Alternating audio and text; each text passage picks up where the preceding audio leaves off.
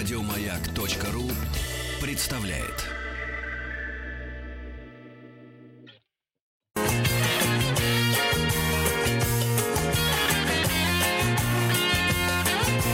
Вахтанг Махарадзе и Павел. Ближайший час мы будем говорить о страшном цунами, э, которое в 1952 году осенью практически смыло и стерло с лица земли город э, Северо-Курильск. Я позволю э, начать наш вот этот час с цитаты писателя Аркадия Стругацкого, который служил все годы на, Кури... на Курилах военным переводчиком и писал своему младшему брату в Ленинград. Черный остров Симусю, остров ветра Симусю, в скалы стены Симусю бьет волною океан. Тот, кто был на Симусю, был в ту ночь на Симусю, помнит, как на Симусю шел в атаку океан, как на пирсы Симусю, и на доты Симусю, и на крыше Симусю с ревом рухнул океан, как в лощинах Симусю и траншеях Симусю, в голых сопках Симусю бесновался океан а на утро Симусю к стенам скалам Симусю много трупов Симусю вынес Тихий океан. Черный остров Симусю – остров страха Симусю. Кто живет на Симусю, тот глядит на океан. У нас на связи ведущий научный сотрудник Института морской геологии и геофизики ДВОРАН, доктор физико-математических наук Виктор Михайлович э, Костренко. Виктор Михайлович, здравствуйте. Здравствуйте, Виктор Михайлович. Здравствуйте. Скажите, действительно ли то, что описал Аркадий Стругацкий, было так страшно? Ну, я думаю, что было все даже страшнее. В 1952 году он, видите, как облег это всю, всю форму, вот такую не, не очень обычную. Вот. А там было, так сказать, просто голая трагедия. Люди, которые прежде всего а, следовало от того, что ни люди, ни а, структура э, никакая, ни, ни, никто не был готов. Дело Виктор том, Михайлович, что... давайте, да. может быть, вот восстановим и события э, вот э, этой ночи ноябрьской 1952 года и вспомним, расскажем нашим слушателям, что же произошло. Действительно, землетрясение на Курильских островах и на Камчатке дело достаточно обычное. Э, слабые землетрясения там чуть ли не каждый день могут ощущать, слабо ощутимые. Приборы там в день по несколько землетрясений регистрируют.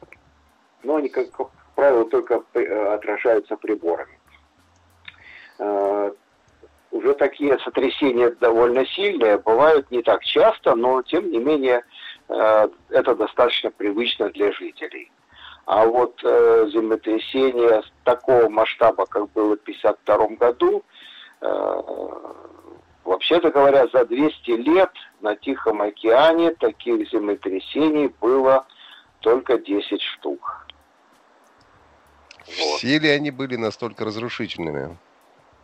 они разрушительные были все. Э, и масштаб э, бедствия определялся э, тем, как говорится, сколько народу, строений и так далее были подвержены. Представьте, если бы это землетрясение произошло, например, на Средних Курилах, то масштаб бедствия, то есть масштаб явления тот же, а масштаб бедствия был бы гораздо меньше, потому что Средние Курилы довольно слабо заселены.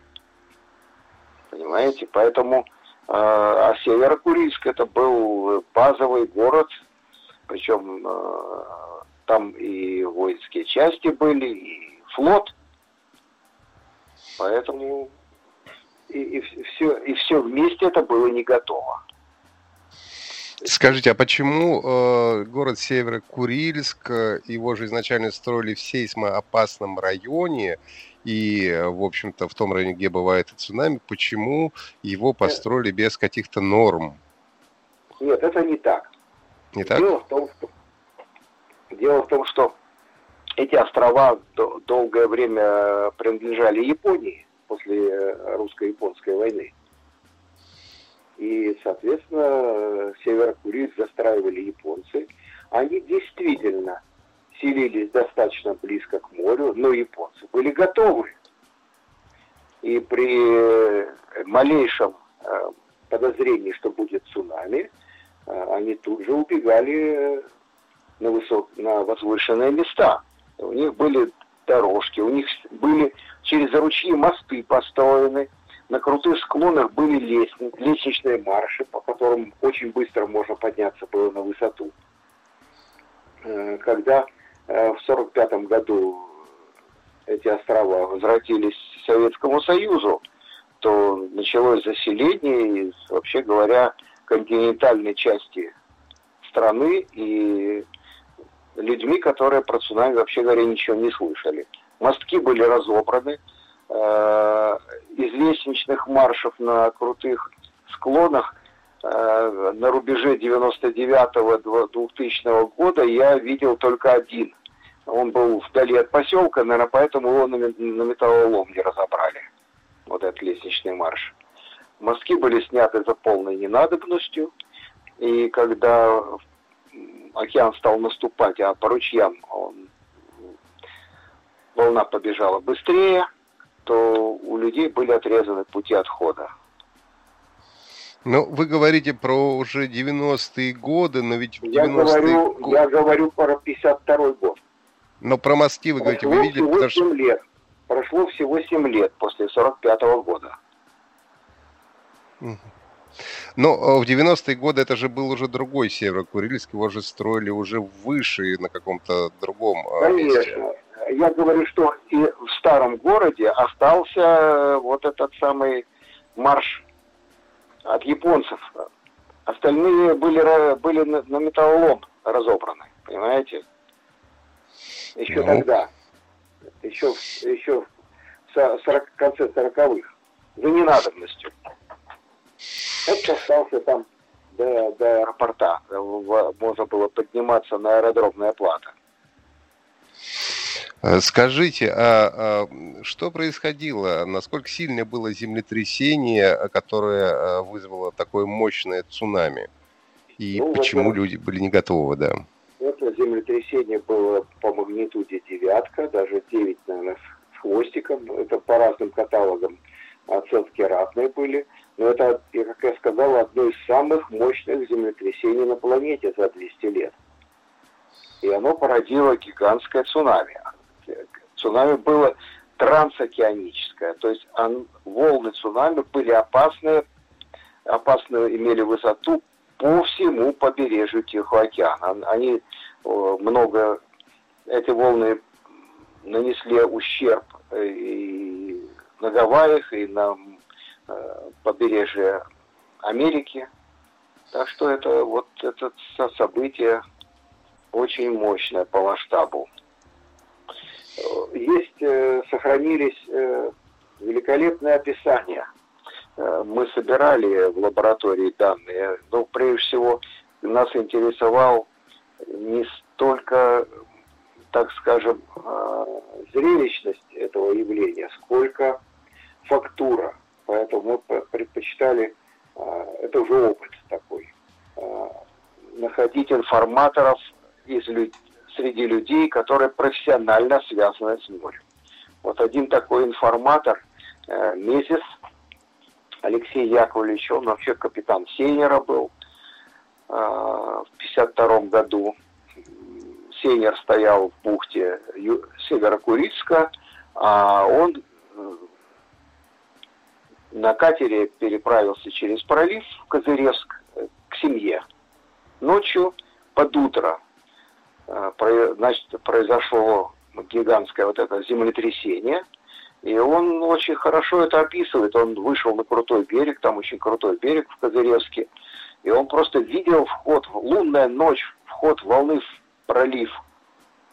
И волна как э, заходит на той стороне в Северо-Курильск, соответственно, исчезает э, свет, потому что пошло затопление и, соответственно, э, освещение города исчезло. Первая волна была оценочно где-то метров восемь. Э, часть э, судов, которые были на якорях, они, их волна покурочила, побила и утопила. Ну и часть судов волна вышвырнула, сорвав со швартовых, вышвырнула из ковша, в частности его сейнер. Сейнер завелся и оказался в э, проливе, в котором плавала уйма обломков, на, а на этих обломках э, старались выжить люди, которые оказались в ледяной воде. Там и летом -то температура воды не для купания все, э, э, во втором Курильском проливе.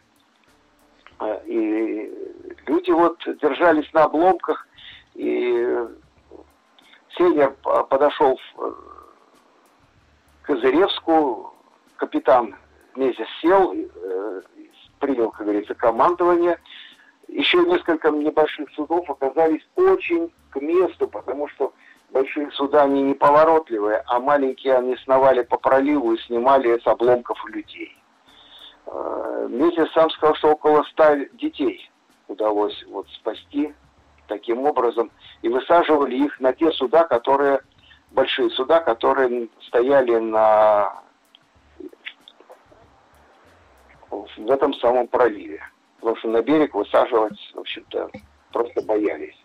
Непонятно было, что этих, э, что людей еще оставшихся живых может ждать на берегу.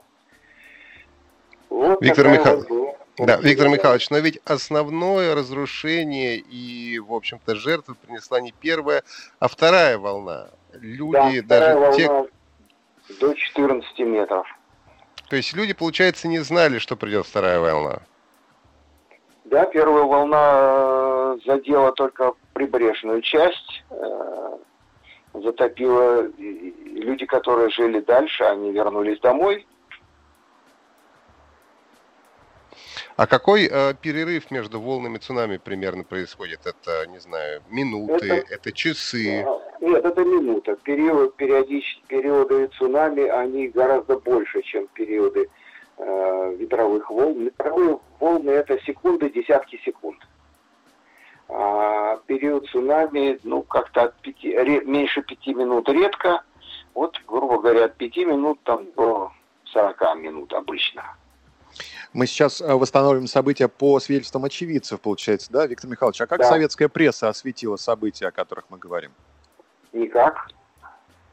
Совсем? Более того, более того, значит, была создана, конечно, государственная комиссия под, под руководством Молотова. Молотов, правда, на Дальний Восток не выезжал, но данные собирались, и они тут же секретились.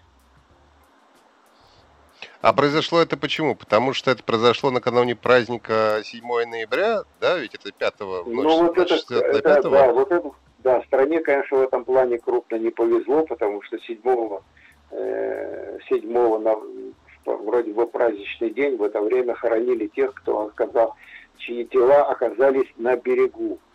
Э, примерно волны такого масштаба, они смывают, они смывают здания, э, и людей. Примерно 10 убитых э, и сказать, оставшихся тел на, на берегу вот, там, примерно 10%. Остальные э, живые и мертвые были унесены в океан. Часть живых удалось снять с обломков. Я об этом уже немножко сказал. А потом в течение зимы штормами выкидывало тела на берег которые утонули. А, то есть получается, что никто в стране, в принципе, не знал, что произошло в тот момент? Ну, слухи ходили. Слухи ходили. Когда а, начали рассекречивать информацию о Курильском, Северо-Курильском, цунами Северо-Курильске 52 года? Да, пожалуй, в 90-е. Только в 90-х. А, мы продолжим наш разговор. Говорим сегодня о страшном а, цунами, который разрушил а, Север в 1952 году. На связи ведущий научный сотрудник Института морской диалогии и геофизики ДВРА, доктор физико-математических наук Виктор Михайлович Костренко. Мы продолжим после выпуска новостей.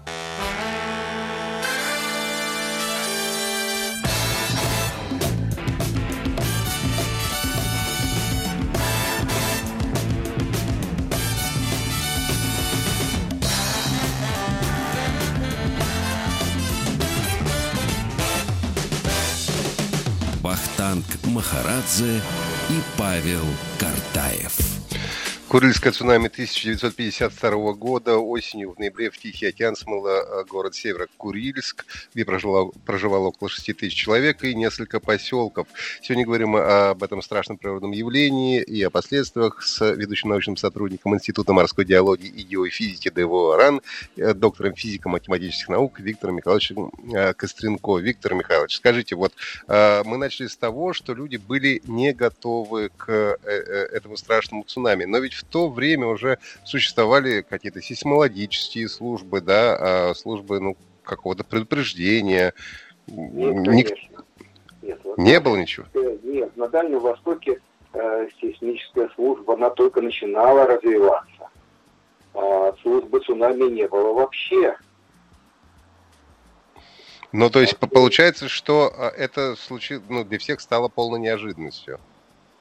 Да, и именно и спустя три года, э, после того, как это было обмыслено, в центре в 1955 году было принято решение создавать службу предупреждения цунами. Вот с 1955 года эта служба живет, развивается и работает. Э, мы говорили о том, что э, в Северо-Курильске было несколько военных частей, и эм, вы сказали о том, что какие-то материалы стали появляться только в 90-х годах, а полностью ли рассекречены военные архивы? Нет. Э, военно, военно-морской отчет, блестящий, кстати, выполненный, об этом хочется отдельно сказать, Э, в это время седьмым Тихоокеанским флотом командовал выдающийся человек, э, адмирал Холостяков. Очень грустно, что спустя там 11 лет после этого события он был вместе с женой убитым грабителями на квартирах, потому что у него было очень много ценных для этих грабителей наград. То есть очень грустная вот э, оказалось э, такое всколыхнувшее страну в то время событие. И вот этот э, командующий, он э, приказал, э, во-первых, он перед, незадолго до этого организовал э, вторую Тихоокеанскую гидрографическую экспедицию, которая базировалась на Камчатке, специально для гидрографических исследований окружающих морей. И вот это корабли этой э, экспедиции 2 ноября вернулись. 4 ноября кончилась разгрузка и вроде бы штатные э, э, служащие могли, моряки, пойти к своим семьям. Ну, вот произошло ночью землетрясение. По, по, естественно, по воинской связи было, были переданы какие-то данные. И рано утром Холостяков приказал быстро грузиться, ну, грузить уже исследовательскую группу и идти э, к Северо-Курильску. Вот основные, основные работы по первичному сбору данных, фотографированию, геодезии были сделаны на судне «Горизонт», э, которым командовал замечательный человек, мы потом с ним встречались, это Абаев – Анатолий Истафьевич.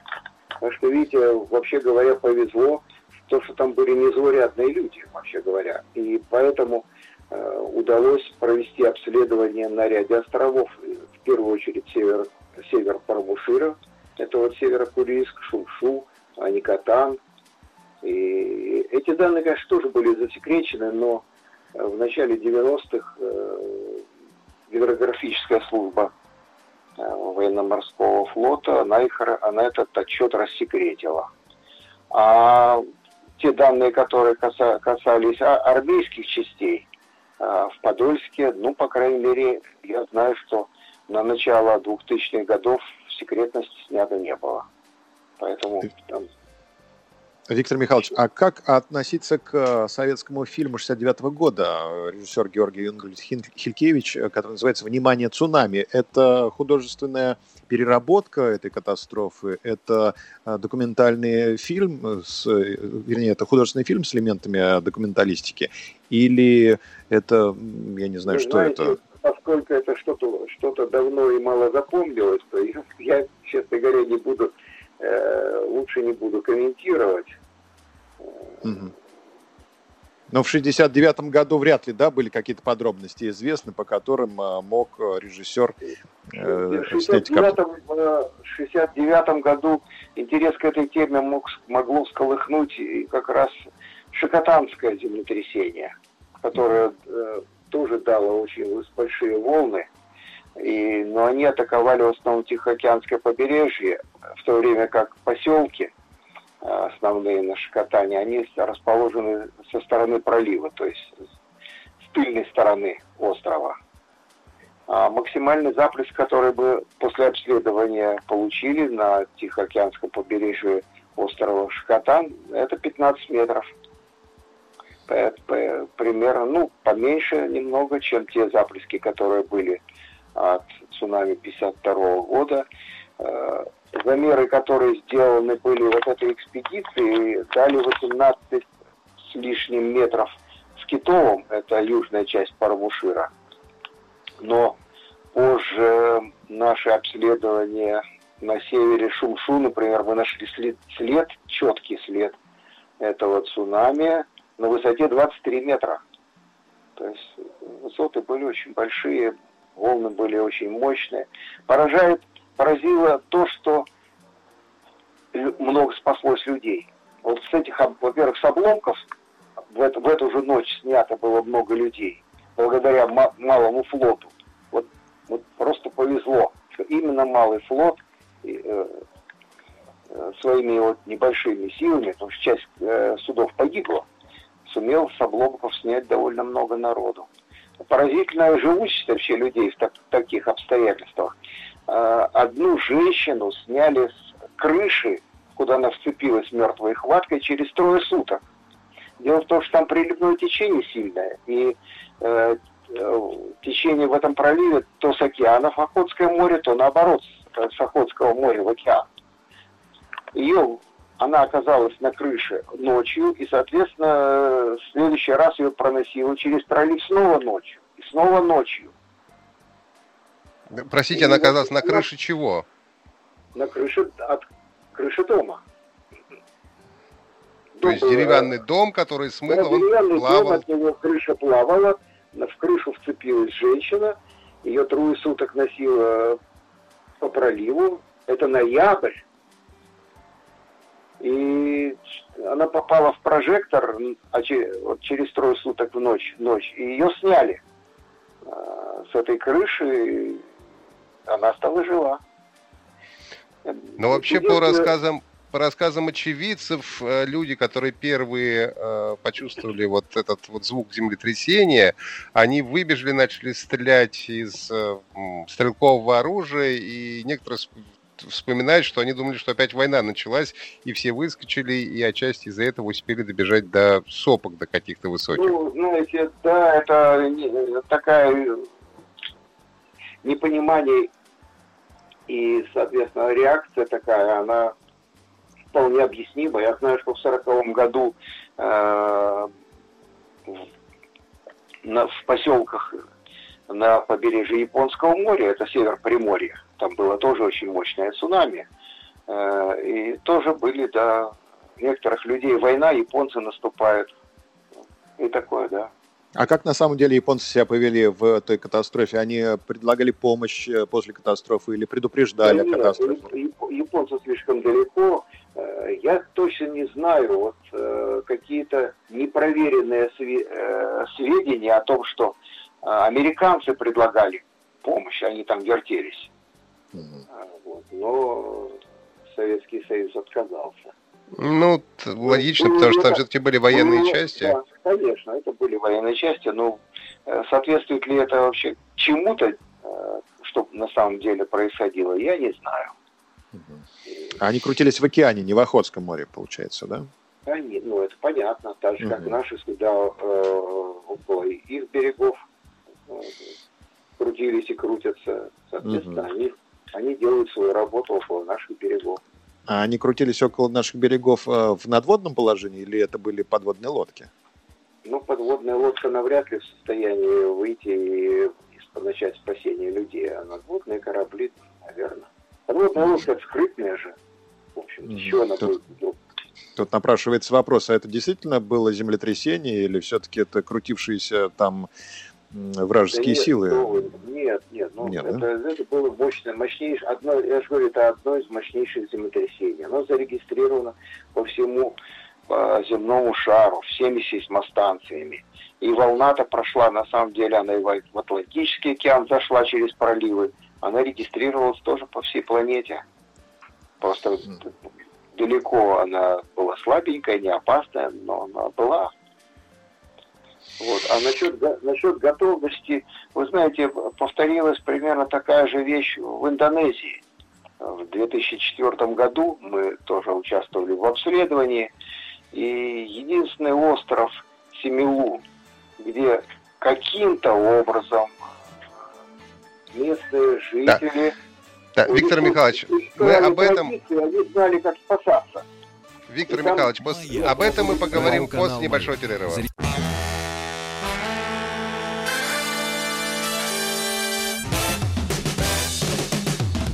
Вахтанг Махарадзе и Павел Картаев. У нас на связи ведущий научный сотрудник Института морской геологии и геофизики ДВО РАН, доктор физико-математических наук Виктор Михайлович Костренко. А, мы говорили о цунами в Северо-Курильске в 1952 году, и вот перед самым перерывом а, Виктор Михайлович начал рассказывать о похожем землетрясении, которое произошло в 2004 году в Индонезии, правильно? Правильно, правильно. Что произошло в Индонезии? Оказались ли они уже в 2004 году готовы к этому землетрясению? Ведь, э, насколько я понимаю, уже после 1952 года, через несколько лет, была все-таки создана служба, ну, у нас точно совершенно, вот, чтобы предсказывать каким-то образом и предупреждать цунами. И ну, к 2004 году должно было быть это как-то уже довольно все развито. Ну, как сказать, в Тихом океане это было развито, в Тихом океане когда Советский Союз создал у себя службу, она включилась в общую Тихоокеанскую службу. И, так сказать, независимо от э, взаимоотношений между странами, эти службы обменивались информацией довольно, так сказать, в быстром темпе. Все это работало. Но это Тихий океан, где происходит 90% всех сильных землетрясений, соответственно. А вот э, в остальных-то частях океана с этим никто не торопился, в частности с Индонезией. В Индонезии там, там этой службы не было. Более того, оказалось, э, э, жители чудом на одном острове, и, кстати, он в близочаговой зоне был ближе всего к очагу, и когда произошло цунами, жертвы, количество жертв измерялись тысячами, десятками тысяч. В Бандачех 200, около 200 тысяч погибло. Жуткие совершенно цифры. Полная неготовность. Э, есть снимки, видеосъемка. Там брачной церемонии, еще там. Вы знаете, поражает то, что на лицах написано удивление – удивление, но не страх. Они не понимают, что это такое. В улицу входит вал. Вал это уже не вода. Когда катится такое цунами, оно уже э, катится вместе с камнями, песком, деревьями, машинами, трупами. Это все именно катится. Это вкатывается вдоль, э, катится вдоль улицы, и люди смотрят на это дело с удивлением. То есть у них даже реакция неправильная. А вот э, остров и не маленький, больше 100 километров длиной, 76 тысяч народу, погибло 7 человек. Вы представляете, какой контраст?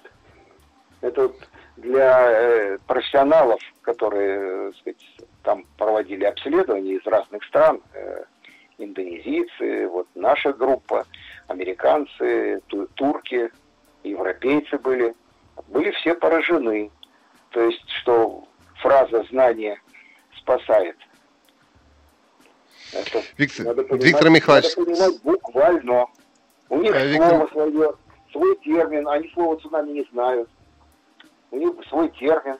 И они знали, как надо спасаться. Они выжили. Потом поселка нет, а люди живые. Так. Виктор Михайлович, какие на сегодняшний момент в нашей стране самые сейсмоопасные регионы и цунами опасные регионы, и насколько вот с тех пор, в общем-то, продвинулось это знание, вот, которое спасает? Насколько можно быть э, уверенным и чувствовать себя безопасно? Ну, как вам сказать, э, риски, они не нулевые. То есть люди все равно тянутся к морю и будут тянуться к морю. И, и на побережье возникают круп, очень крупные города, миллионники возникают на побережьях. Море слишком очень много дает возможностей людям, поэтому люди будут жить у моря, но надо с этим уметь существовать. Ну, это, море это, то, тоже разное бывает. Это, очень, это не так просто. Это не так просто. Должна быть служба, да, как, должна быть служба. Должна, должна, должна быть готовность людей индивидуально спасаться. Потому что служба это все-таки достаточно неповоротливая вещь. А если очаг рядом, никакая служба не успеет сработать. Люди должны понимать, как они должны реагировать сами.